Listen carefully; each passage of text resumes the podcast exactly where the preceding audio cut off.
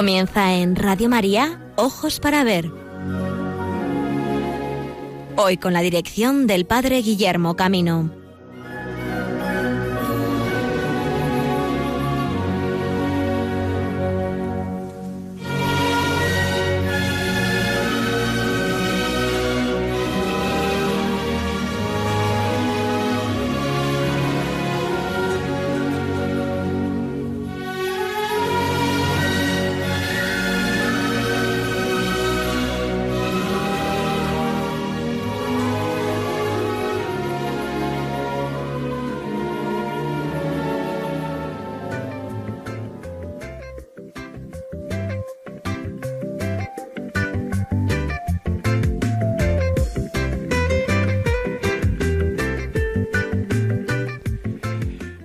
Días amigos y amigas de Radio María.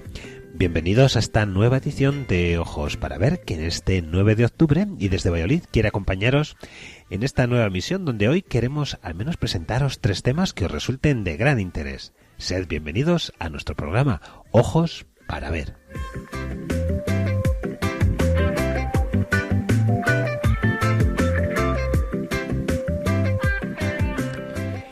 Y en este 9 de octubre nos unimos a la Iglesia, de un modo especial, la Iglesia de España, que recuerda a sus protomártires en la persecución religiosa que la Iglesia vivió en el siglo XX. Hoy es la fiesta de los santos, hermanos de las escuelas cristianas, hermanos de la Salle, los primeros canonizados en este proceso de reconocimiento de las virtudes de todos aquellos hombres valientes que dieron su fe y su vida como ejemplo para esta nueva iglesia del siglo XXI, iglesia evangelizadora, iglesia que en el siglo XXI y a las puertas de este Domum quiere anunciar con fuerza en historias de vida, como las de nuestros mártires, que merece la pena darlo todo por Jesús.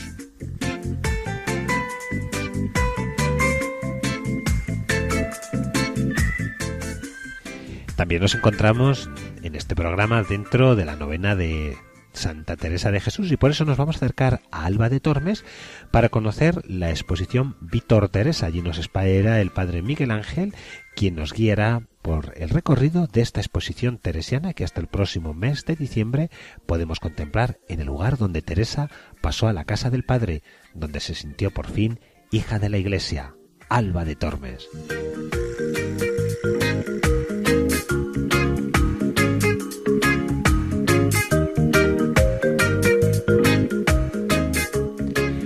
Queremos encontrar también un ratito en nuestra última sección para poder presentaros el congreso que la próxima semana se realizará en esta ciudad, en Valladolid en el cual la Comisión Nacional que se encarga de la causa de, la beatificación y canonización de Isabel la Católica presentará la dimensión evangelizadora de esta reina en el Simposio Internacional sobre la Reina Católica y la Evangelización de América. Nos esperan algunos de sus protagonistas para ponernos en sintonía con el mensaje de este simposio.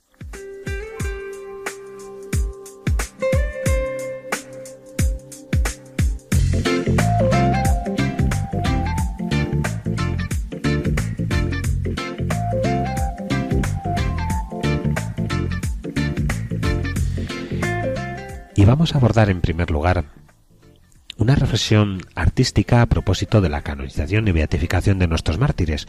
Como sabéis, la Iglesia de España cuenta desde 1999 con alguno de los santos que han alcanzado la gloria de Bernini, después de un proceso que en el siglo XX llevó a reconocer su martirio y posteriormente su santidad. Es el caso de los santos hermanos de la Salle que dieron su vida en Turón y el hermano Jaime Hilario que lo hizo en Tarragona.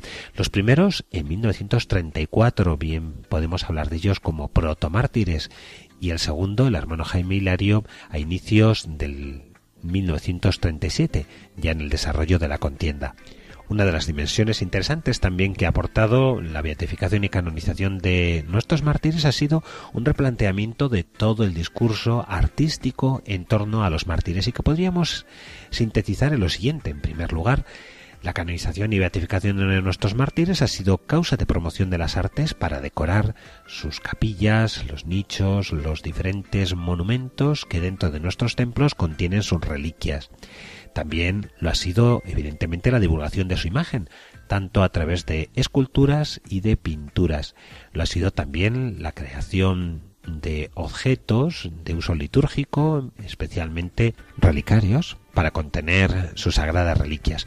Pues vamos a hacer a propósito de nuestros santos hermanos de la Revolución de Asturias una reflexión sobre cómo su canonización supuso en el inicio de todo este proceso de reconocimiento de, los mártires una tarea que las siguientes causas de beatificación, recordad que los hermanos fueron los terceros en las causas introducidas de beatificación, pero fueron los primeros en ser canonizados.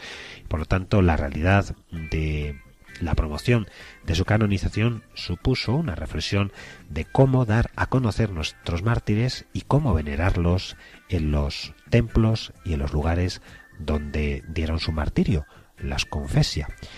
Como sabéis amigos, desde el primer arte cristiano, el lugar donde el mártir entregaba su vida se llama confesio, eh, suponía la creación de una capilla donde de un modo especial los cristianos pudieran peregrinar al lugar donde nuestros hermanos los mártires habían dado su vida. En el caso de nuestros hermanos no son muchos los edículos que se hayan construido, pequeñas capillas justo en el lugar de su martirio, porque como bien todos entendemos, la confesión de su fe a veces se hizo en condiciones dramáticas que puede tener distintas lecturas, pero no es así respecto al martiria, es decir, al lugar donde se conservan las reliquias de los mártires.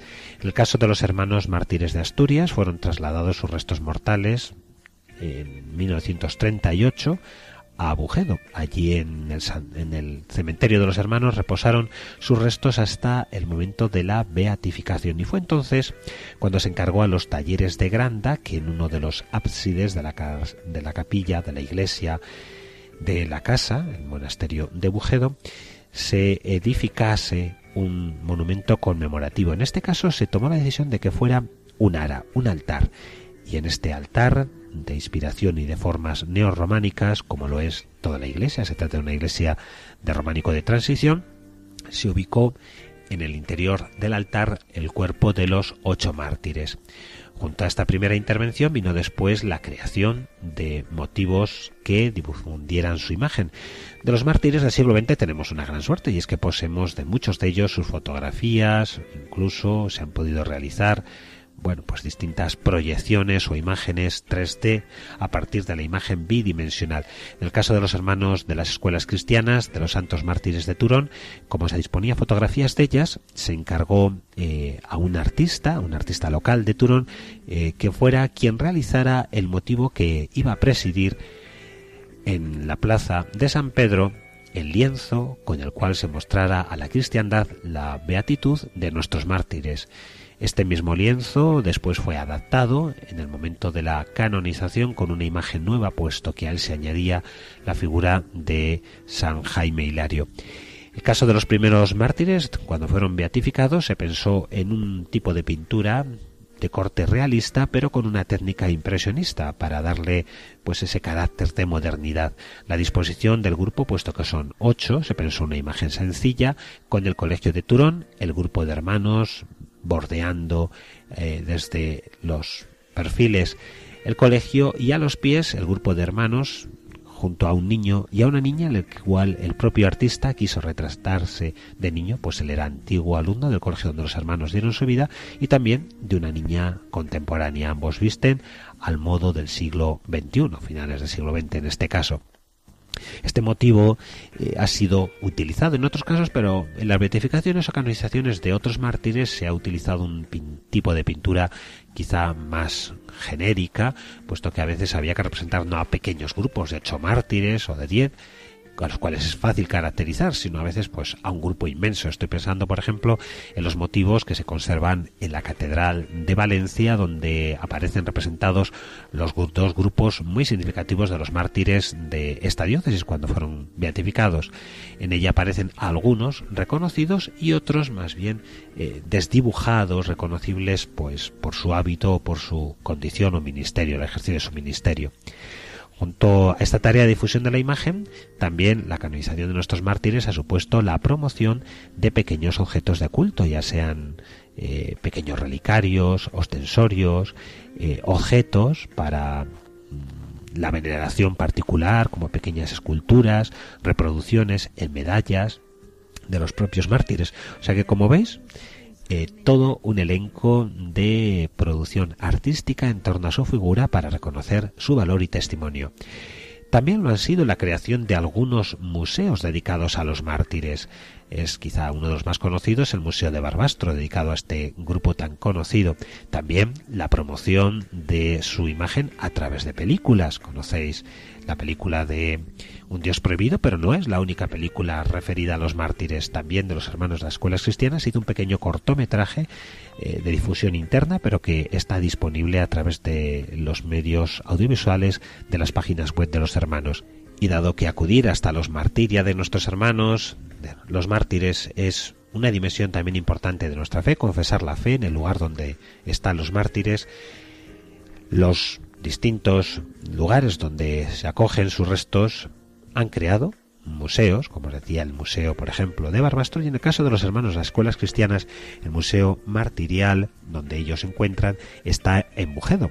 Los otros hermanos de Madrid están en Griñón y los hermanos de Barcelona se hallan en Cambrils. Estos centros de interpretación, podríamos llamar más bien, o museos religiosos de nuestros mártires, nos muestran el testimonio de su vida, distintos documentos, materiales que ellos utilizaron, testimonios escritos incluso de los mismos, y a través de audiovisuales podemos conocer el significado de su testimonio. Vamos, en este caso, a acercarnos hasta Bujedo, en la provincia de Burgos, a la casa madre de la Salle en el norte de Burgos, noreste de Burgos, y vamos a conocer el mensaje de este audiovisual sobre los hermanos de los cuales hoy celebramos su fiesta San Cirilo Bertrán y sus compañeros mártires.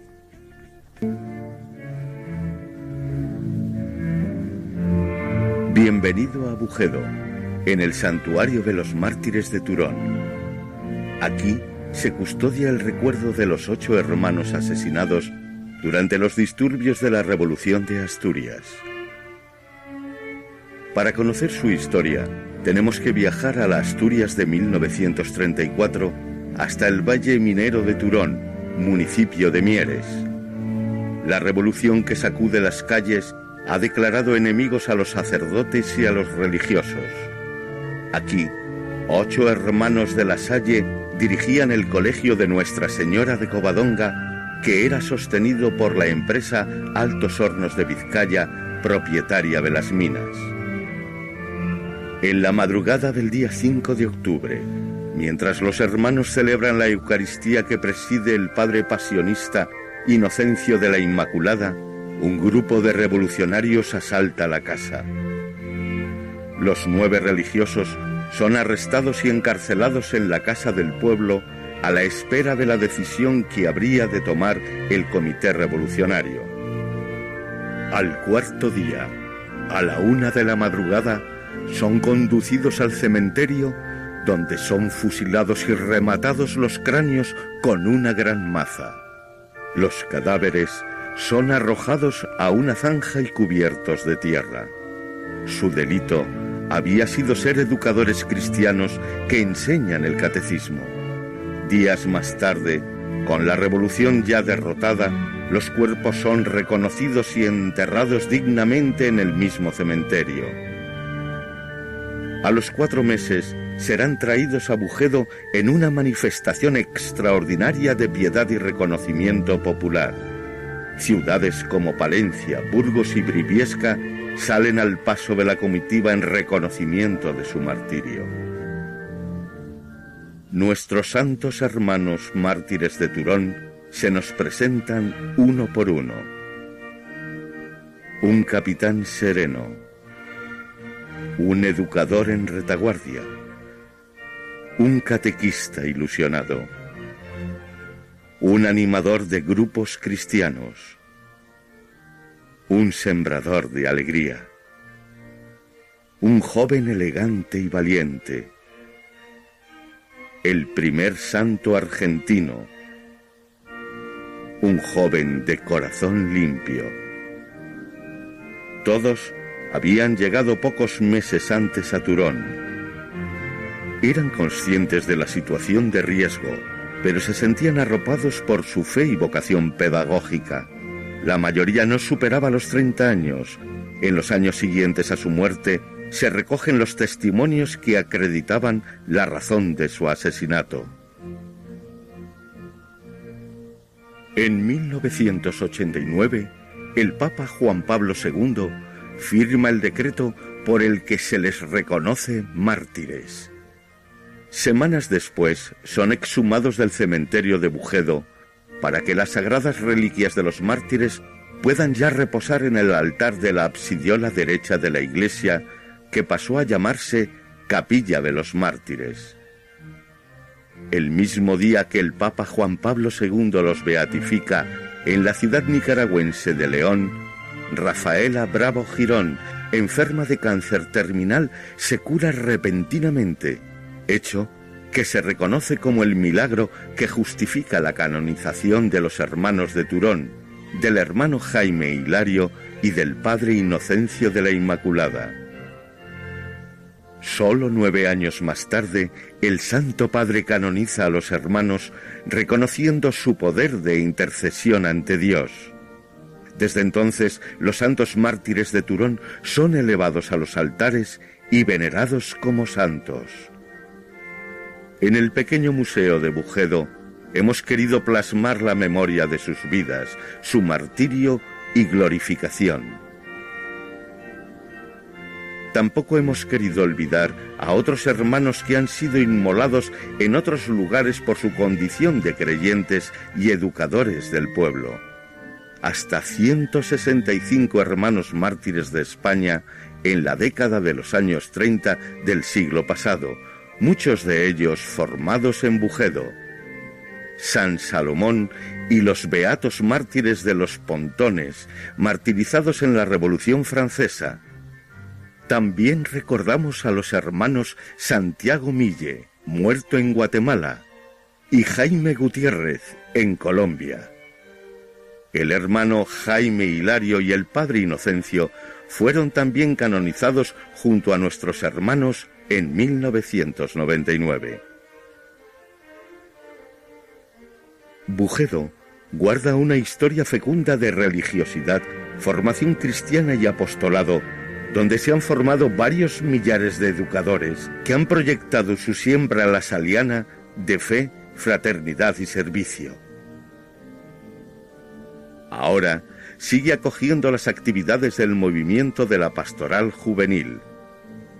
En Bujedo reside una comunidad de hermanos mayores que acogen con gusto a cuantos vienen al monasterio.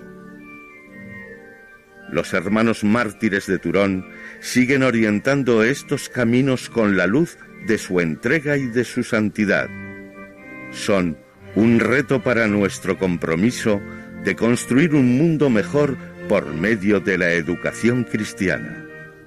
Y escuchando el himno a los beatos y santos mártires de la Iglesia perseguida en España durante el siglo XX, nos ponemos bajo su protección. Quizá el culmen de la promoción de las artes cristianas ha sido la construcción de iglesias dedicadas a los santos mártires. En el caso de los hermanos de Turón es uno de ellos, el natural de la provincia y diócesis de León, San Bifredo, quien cuenta con una iglesia construida por esta diócesis en honor de su memoria. Fijémonos en nuestros hermanos los mártires para dar una respuesta sincera a nuestro mundo cargada de evangelio.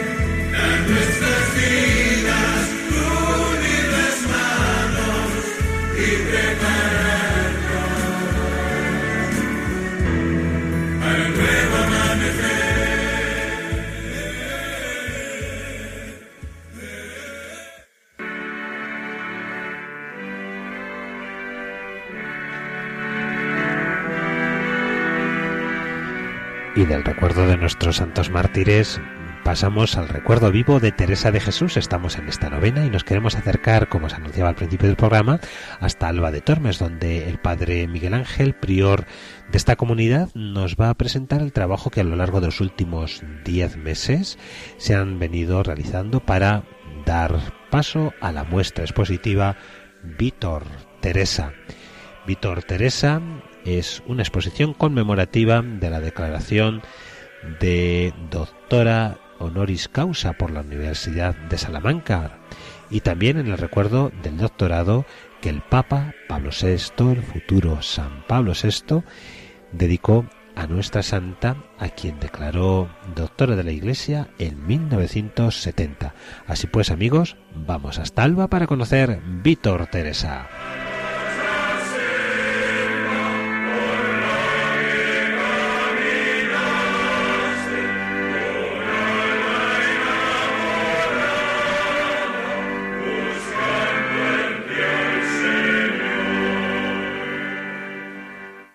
Muy buenos días, Padre Miguel Ángel, una voz conocida y amiga en Radio María. ¿Qué tal te encuentras? Buenos días, don Guillermo. Muy bien, aquí en Alba de Tormes, al lado del sepulcro de Santa Teresa de Jesús. Bueno, pues qué, qué buen lugar, además, en estas fechas tan indicadas. Imagino que estáis viviendo con intensidad la novena de, de la Santa en este año, además, que es jubilar y que nos acercamos hasta vuestra comunidad, hasta tu casa, el convento de San Juan de la Cruz, para que nos presentes el significado de esta exposición, Víctor Teresa. Quizá un título que a algunas personas les cuestione. ¿Qué significa esa expresión? Puede resultar llamativo el título de la exposición, ciertamente, pero a Santa Teresa le cae muy bien, porque esta expresión tiene dos características. En primer lugar, es una aclamación a una persona por sus propios méritos desde la época romana y Santa Teresa, sin duda, es aclamada por sí misma. Y posteriormente, la Universidad de Salamanca y otras universidades asumen esta misma expresión para dedicársela a los que han obtenido un doctorado universitario. Santa Teresa es aclamada por sus propios méritos y a la vez también es declarada doctora honoris causa por la Universidad de Salamanca. Y junto a ello... De ahí que, de ahí que se haya elegido este título para la exposición. Recordamos además que estamos celebrando eh, en torno a la canonización de el Beato Pablo VI otra consideración importante, ¿no? De Teresa como doctora. Sí, Santa Teresa tiene ese doble doctorado. En 1922, doctora por la Universidad de Salamanca y después el doctorado de la Iglesia por Pablo VI en 1970. La santa se convierte en los dos casos, tanto por la Universidad Salmantina como por la Iglesia, en la primera mujer que recibe esta condecoración, el doctorado en Salamanca y el doctorado de la Iglesia por Pablo VI. Bueno, pues con esta consideración de Teresa como maestra en la vida espiritual, eh, surge una pregunta, ¿no? No es la primera exposición y gracias a Dios en estos últimos años, sobre todo con ocasión del quinto centenario de su nacimiento, se celebraron varias exposiciones. ¿Qué es lo que de novedoso ha aportado o queréis aportar con este mensaje expositivo? Se trata de una exposición que tiene lugar con motivo del año jubilar teresiano que el Papa nos concedió celebrar. Y ante todo, la novedad de esta exposición consiste, en primer lugar, no solo en las piezas que se exponen, algunas de ellas nunca se habían expuesto, algunas proceden directamente de los monasterios en los que vivió Santa Teresa de Jesús. Hemos recogido piezas de todas las fundaciones y de los conventos que, aun no siendo fundaciones, han tenido estrecha relación con la Santa. Y se exponen, como digo, piezas que han pertenecido a la Santa o que son de sus conventos y que nunca se habían expuesto. Esta ya es una novedad. Objetos del siglo XVI, piezas, obras artísticas que nunca habían salido de los monasterios, de las clausuras en algunos casos. Pero también la singularidad consiste en el espacio en el cual se expone, que es toda la planta baja del convento de San Juan de la Cruz en Alba de Tormes, de modo que de alguna manera han venido a coincidir tanto las piezas que se exponen como el lugar en el que son expuestas, el marco, de, manera que estos hechos hacen que sea una exposición eh, desde ese punto de vista de carácter único y esto hace también que los entendidos en la materia hablen de una gran exposición con sus peculiaridades propias como, como cada exposición suele tener también, y en este caso por estos motivos que acabo de comunicar. Quizá muchos de nuestros oyentes no han tenido la suerte de estar en en Alba de Tormes ¿eh? y posiblemente sí que conocen igual una imagen de la plaza, pero ¿cómo es ese espacio tan carmelitano de lo que es la Plaza de la Santa? ¿Cuál es vuestra presencia allí para que entendamos qué es el, la Casa de la Santa, el lugar donde ella fundó y después donde reposan sus restos y cuál es el espacio en el cual tú te encuentras, el convento de San Juan de la Cruz? Se trata en la Villa Ducal, en Alba de Tormes, del corazón de la villa, el corazón espiritual, también artístico, pero sobre todo espiritual. Aquí en, esta plaza de Santa Teresa de Jesús se encuentra el lugar, eh, la fundación que ya realizó en 1571. Hay que tener en cuenta que es fundación no solo de Santa Teresa, también de San Juan de la Cruz, pues aquí permanecieron los dos durante varios meses en los trabajos de la fundación. Y esta fundación sería entre todas privilegiada por haber pasado aquí sus últimas semanas Santa Teresa de Jesús y haber muerto aquí en Alba de Tormes y, por lo tanto, encontrarse aquí su sepulcro.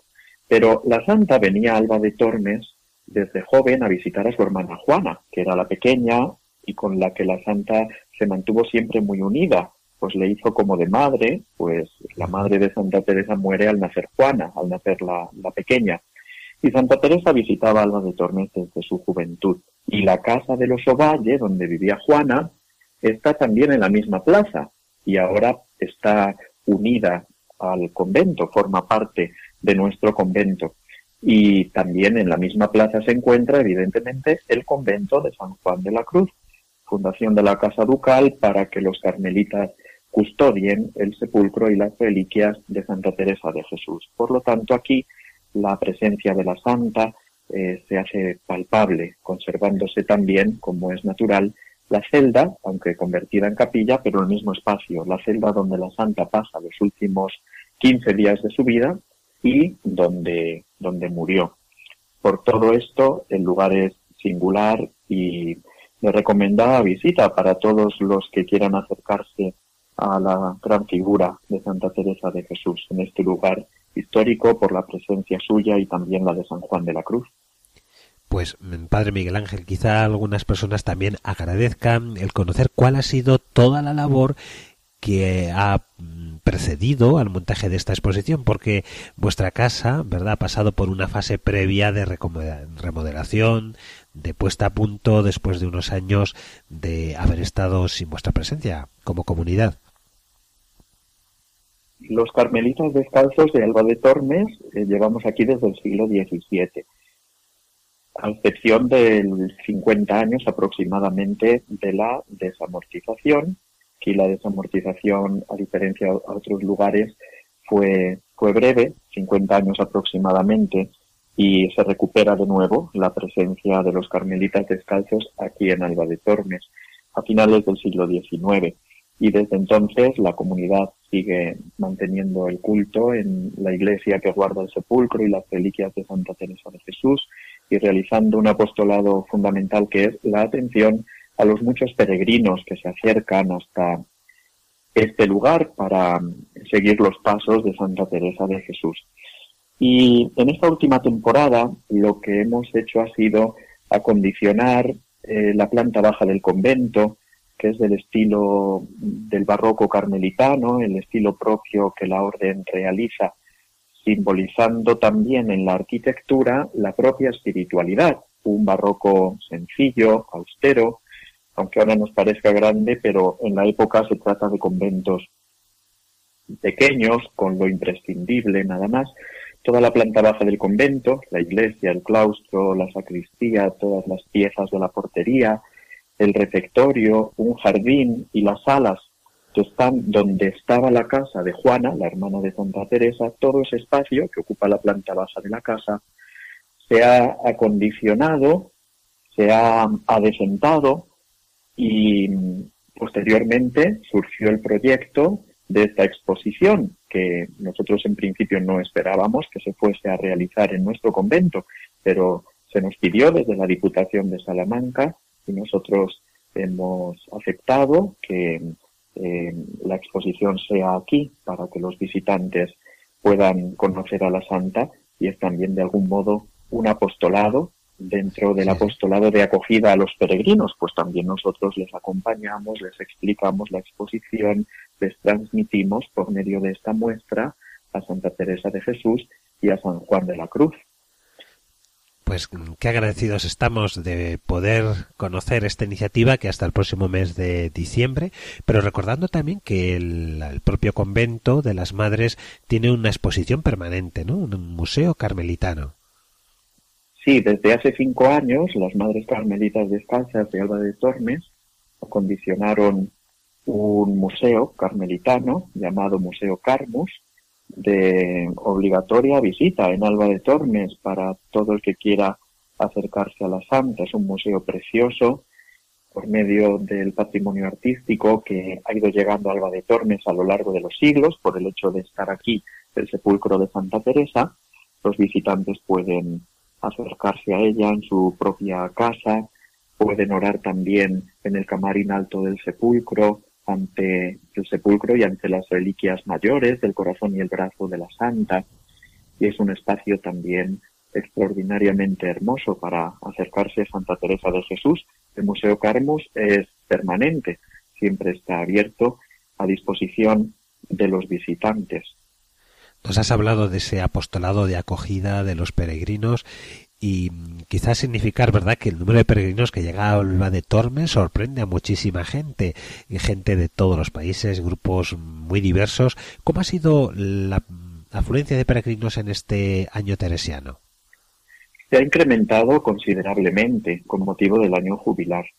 Las peregrinaciones a Alba de Tormes, también las peregrinaciones a Ávila, no obstante encontrarnos muy cerca de la clausura del quinto centenario del nacimiento de la Santa, que celebramos en el año 2015, ha pasado muy poco tiempo, pero este año jubilar, como digo, ha traído numerosos peregrinos eh, en un número considerablemente eh, notable con respecto a los años normales. Aquí Alba de Tormes siempre vienen peregrinos durante todo el año pero con motivo del año jubilar, como es natural, la Iglesia pretende eh, intensificar la evangelización en los templos declarados jubilares, y aquí en Alba de Tormes así lo venimos notando desde la declaración de año jubilar. Ha aumentado, como digo, considerablemente el número de peregrinos. Y también ha aumentado el número desde que inauguramos en julio la exposición Víctor Teresa, es un proyecto que ha llevado 10 meses de trabajo previo con la Diputación de Salamanca, que es quien financia la exposición. También creamos una comisión de expertos, profesores de primera categoría en cuanto a su conocimiento profundo de la doctrina de la Santa y de San Juan de la Cruz, de la espiritualidad del Carmelo, desde distintas perspectivas, desde la historia, desde la espiritualidad, desde el arte, Hemos mantenido múltiples reuniones para sentar una base teórica sólida para estudiar qué se quiere manifestar de Santa Teresa de Jesús con esta exposición, también para preparar artículos científicos desde distintas perspectivas para engrandecer el catálogo de la exposición, porque al final una exposición está un tiempo determinado y concluye, pero permanece el catálogo que queda enriquecido con 15 artículos de especialistas en Santa Teresa y San Juan de la Cruz de primera categoría. Por lo tanto, ha sido un trabajo, como digo, de 10 meses, no solo la adaptación de los espacios, como ya he recordado, sino el trabajo intelectual y luego el montaje de la exposición. Eh, son 160 piezas y todo ello lleva mucha dedicación, mucho esfuerzo y la recompensa consiste en, ver cómo los peregrinos que llegan a Alpa visitan este lugar teresiano, ven la exposición Víctor Teresa, se acercan a la Santa y se enriquecen personalmente al acercarse a nuestra santa. Nadie queda indiferente, sino que se siente en lo humano y en lo espiritual enriquecido al contemplar el ejemplo, la persona, la vida, la doctrina, de Santa Teresa de Jesús. Pues te agradecemos muchísimo este testimonio de lo que ha sido tu colaboración y el acercamiento a todo este proceso, también tu iniciativa. Y desde ahí, pues una pregunta última. Eh, si tuvieras que señalar alguna obra que por lo significativo que pueda tener, la originalidad de la misma, alguna, una dos, ¿cuál destacarías de toda la exposición?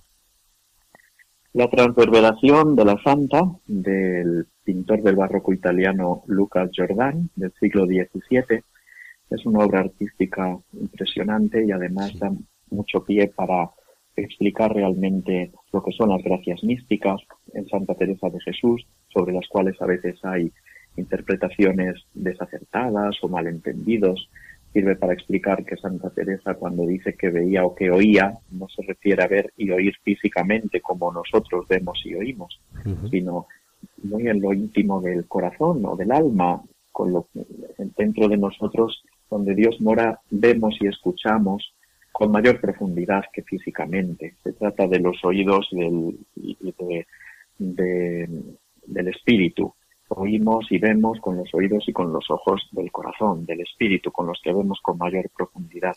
Esa pieza es extraordinaria en cuanto a su valor artístico, no cabe duda, pero también para poder explicar estos aspectos fundamentales en la vida de Santa Teresa de Jesús y poder tener una percepción correcta de lo que significan en ella las gracias místicas y también un objeto comprado por ella misma, que tiene ante todo valor afectivo. Tenemos dos piezas compradas por ella, un, cuadro de 1570 de un Eceomo comprado en un baratillo en Salamanca para la Fundación Salmantina, y también un cuadro que nunca había salido de clausura de la primera fundación de San José de Ávila, ah. la Virgen Hilandera, comprado por la Santa para la sala de recreo donde las monjas mientras conversan en alegre recreación dos veces al día, dos horas al día, realizan algunos trabajos manuales. La Virgen y la Andera para animar a las monjas en la necesidad del trabajo manual.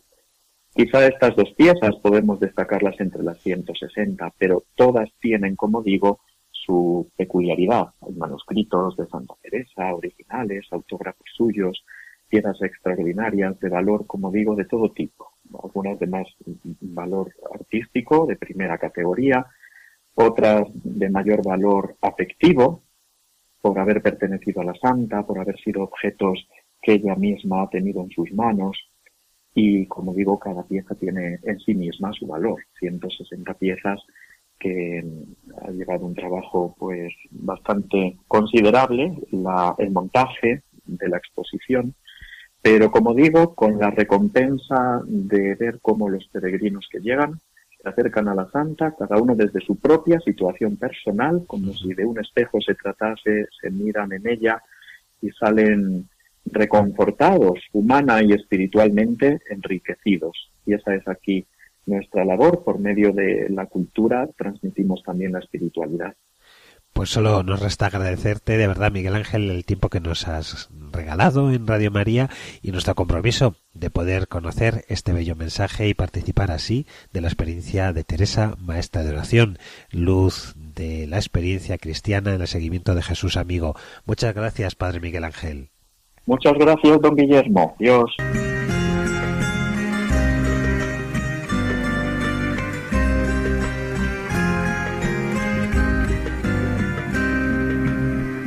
Soy para vos nací, ¿qué mandáis hacer de mí? Vuestra soy para vos nací, ¿qué mandáis hacer de mí? Y en un intento de hacer un recorrido por esta magnífica exposición, Víctor Teresa, pues vamos a recordar que la exposición comienza, por supuesto, con el logo de la misma y nos recibe como primera escultura una imagen de Santa Teresa procedente de la Catedral de Salamanca. Junto a ella aparece la historia familiar de la santa representada en árboles genealógicos. dos imágenes, una de Jesucristo con la cruz a cuestas y otra de la vida de María, una imagen mariana, nos presenta la realidad encarnatoria que es un tema tan importante en la vida de la santa, encontrar a Cristo esposo. La imagen de María es una bella imagen de Salvador, Luis Salvador Carmona, que nos recuerda esta presencia de la Virgen María en la vida de Santa Teresa de su infancia. Ella fue tenida como madre de Teresa. En el siglo XVI también el Cristo atado a la columna que indica el momento de especial conversión de Teresa, viendo aquel Cristo muy llagado, como ella narra. También una escena referente a su conversión es una imagen de la conversión de la Magdalena. La exposición dedica una de las salas a las lecturas realizadas por Santa Teresa de Jesús en su infancia y en su juventud. Se encuentran representados en ediciones de libros del siglo XVI que sabemos que Teresa leyó en su infancia y juventud y que fueron determinantes en su bagaje cultural y espiritual. Recordamos también la anécdota cuando le fueron retiradas las lecturas de libros por la Inquisición y ella sintió que el Señor le decía, a partir de ahora, Teresa, yo seré tu libro. La entrada de Teresa de Jesús en el monasterio de la Encarnación se manifiesta por medio de una pintura del profeta Elías y varias imágenes referentes a la Virgen del Monte Carmelo. Se recoge también un espacio dedicado a San José, que según el capítulo sexto del libro de la vida, esboza Teresa su espiritualidad josefina y ellas se manifiestan en esculturas y, y, pinturas que van desde inicios del siglo XVII al siglo XX y que recogen representaciones de este santo. En el centro del templo podemos contemplar un crucifijo de gran tamaño procedente de la clerecía salmantina y en el centro del retablo una gran imagen de la Virgen del Carmen, para tener así en cuenta que la vida de Teresa la centralidad de Cristo lo ocupa todo y junto a él la Virgen María. Adentrándonos en la mística de Santa Teresa contemplamos un valioso lienzo del siglo XVII del pintor barroco italiano Lucas Jordán, que antes nos comentaba el padre Miguel Ángel, y que recoge la escena de la transverberación. Junto a ella, otra obra de gran valor es la que nos representa a Teresa como escritora, obra de Carreño de Miranda del oratorio de la celda de la Santa, del que ocupó en el monasterio de la Encarnación de Ávila, podemos contemplar otra representación de la transverberación de su corazón, así como un eceomo precedente del Carmelo de Salamanca, una pieza de singular valor, pues fue una obra comprada por la propia Santa. En la sacristía mayor se ha instalado una sala dedicada a la dimensión de Teresa como escritora. Sobre la valiosa cajonera de Negal realizada por los frailes carpinteros, podemos contemplar dos bustos que representan a Santa Teresa de Jesús y a San Juan de la Cruz, obras realizadas por un continuador de Gregorio Fernández, su discípulo Antonio de Paz. La sala está presidida por una gran escultura de Santa Teresa de Jesús, de la escuela de Gregorio Fernández, y sobre la cajonera distintos paneles explican las obras de Santa Teresa de Jesús. Saliendo de esta sala encontramos diversos paneles enriquecidos con reproducciones de temática carmelitana que sirven para explicar aspectos fundamentales de las fundaciones teresianas. Una escultura en bronce del escultor Antonio Teiza representa a Santa Teresa de Jesús, andariega de los caminos de Dios, siempre en movimiento en su continua obra reformadora. Y en el claustro conventual, un claustro típico exponente del barroco carmelitano, podemos hacer una visita a las diferentes fundaciones de Santa Teresa, desde la Encarnación de Ávila, pasando por lugares como Alcalá de Henares y en diversos lugares de la provincia de Salamanca relacionados con la vida de Teresa de Jesús y Juan de la Cruz. En el refectorio podemos ver diferentes representaciones de grandes colaboradores de Santa Teresa, entre otros un retrato de María Briceño, que fuera maestra de la santa las Agustinas de Santa María de Gracia en Ávila, un retrato de la santa hecha por Baltasar Álvarez que simboliza la ayuda prestada por los jesuitas a la reforma y a la vida espiritual de la santa, un retrato de San Pedro de Alcántara que recoge la influencia de la espiritualidad franciscana. La sala está presidida por el retrato de los duques de Alba, contemporáneos a Santa Teresa, el gran duque don Fernando y la duquesa doña María. Estos dos personajes representan a todos los seglares que cooperaron con el conjunto de fundaciones de Santa Teresa. De sus colaboradoras tenemos un retrato de Ana de San Bartolomé, que compendia todas las carmelitas descalzas del tiempo de Santa Teresa de Jesús, extraordinarias figuras en perspectiva humana y espiritual. Del desierto de las Batuecas procede este lienzo, también que representa algunos de los primitivos carmelitas descalzos. Los pintores salmantinos Luis de Horna y Felicidad Montero han cedido varias de sus obras pictóricas para esta exposición. Dos de ellas se exponen flanqueando un retrato del pintor decimonónico Angelotti.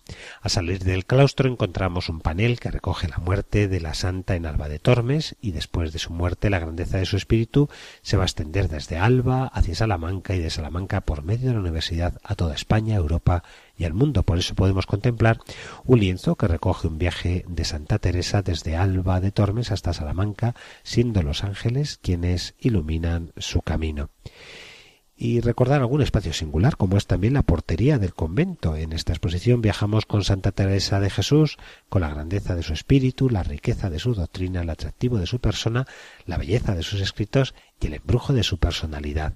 Hacia Salamanca, donde se recuerda en esta sección la concesión del doctorado honoris causa de esta universidad en el año 1992. El jardín conventual también se incluye dentro de la exposición en ese recuerdo y de un modo especial el significado que Teresa da para que exista ese vergel, que el agua de la oración, que ha de ser sacada de un pozo, de una noria, procedente de la lluvia o incluso del misterio de la humedad, que Dios brota, hace brotar de las nubes, expresión de la gratuidad de la oración y de la belleza de la persona como un bello huerto, un bello jardín, otras dos salas, antes de concluir, se abren ante la mirada del visitante y están dedicadas principalmente a la figura de San Juan de la Cruz, por ser el lugar en el que se desarrolla la exposición, el primer convento que al santo se le dedicó en todo el mundo. Podemos contemplar una valiosa escultura de San Juan de la Cruz de la escuela de Gregorio Fernández y un grupo escultórico que representa a los dos santos místicos en espiritual conversación. La última estancia mm, reproduce la celda de San Juan de la Cruz, que contiene el sillón utilizado por el santo en Alba de Tormes, recordando así que durante la fundación teresiana de Alba, tanto él como la santa trataron de numerosos temas y este sillón es expresión del el estudio de todas aquellas conversaciones. Un Cristo de marfil de grandes dimensiones da paso a la contemplación de un cáliz y de una custodia de orfebrería del siglo XVII, obsequio del general de la Orden del Carmelo Descalzo, el padre Alonso de la Madre de Dios, fundador de este convento en Alba. Y por último, bueno, por recordar que en la, al final de la exposición podemos disfrutar de una serie de recuerdos y de materiales divulgativos de la figura de Santa Teresa. Así pues amigos, hasta el próximo mes de diciembre, en horario de mañana y de tarde, de martes a domingo, podemos visitar en el monasterio, convento de San Juan de la Cruz la exposición Víctor Teresa.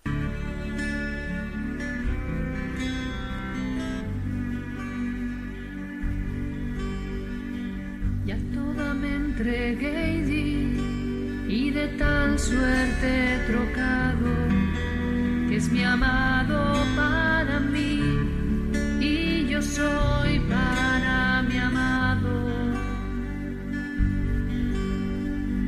Ya toda me entregué y di, y de tal suerte he trocado, que es mi amado para mí, yo soy para mi amado. Cuando el dulce cazador me tiró y dejó rendida en los brazos del amor, mi alma quedó caída y cobrando nueva vida de tal manera trocado que es mi amado para mí. Y yo soy...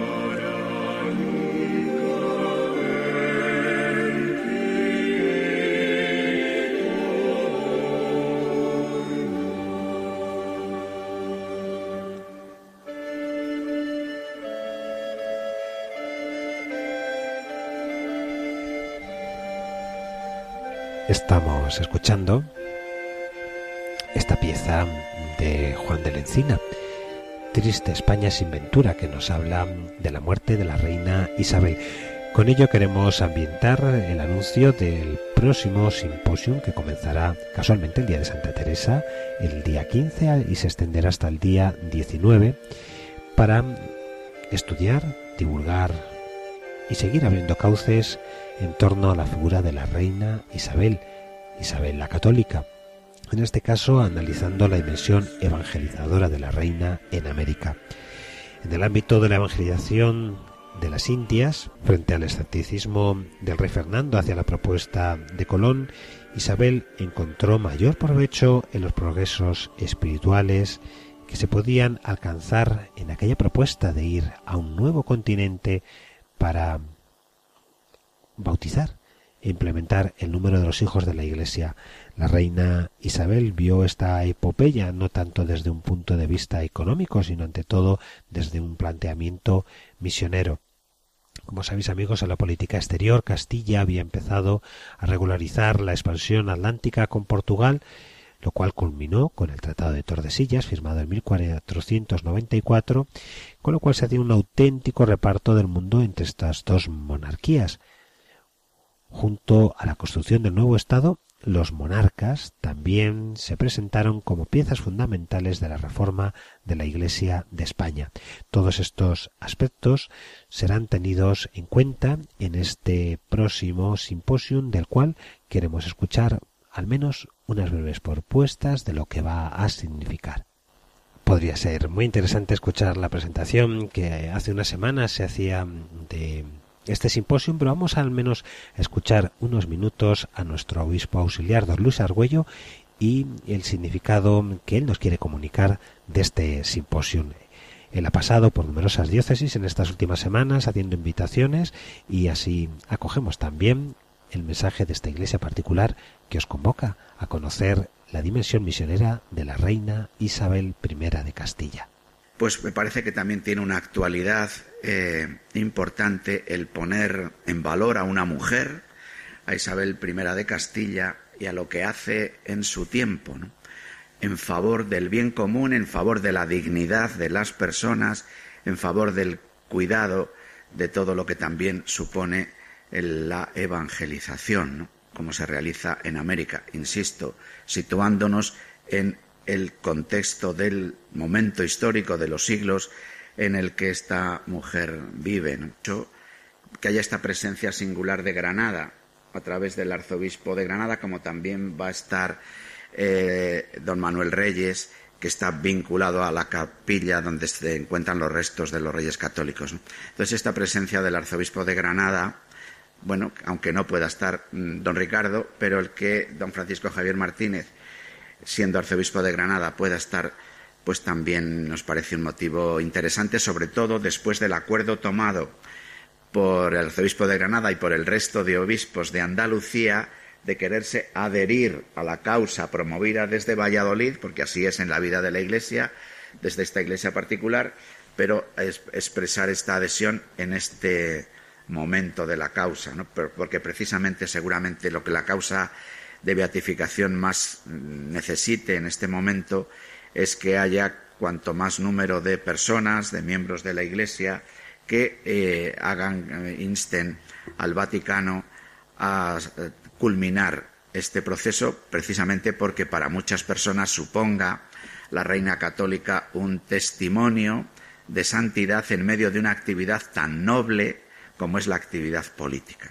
Precisamente el promover esto, el que al hablar de los políticos no nos suponga ponernos como en guardia, diciendo aquí quién viene, es quien viene a querernos engatusar o engañar o, o manipularnos. Al contrario, pensamos que la actividad política es una actividad tan noble, tan noble, que uno puede hacerse santo, puede ser santo en la actividad política.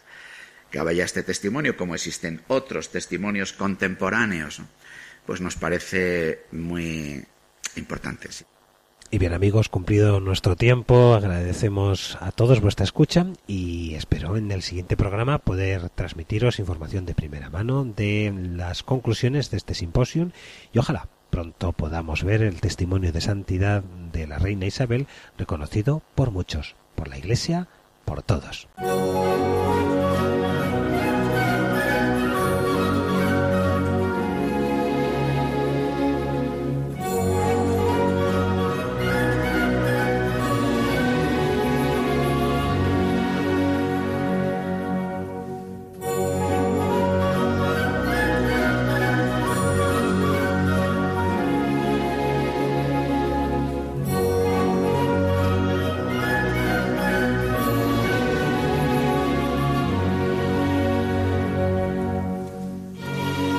Así finaliza en Radio María, Ojos para Ver.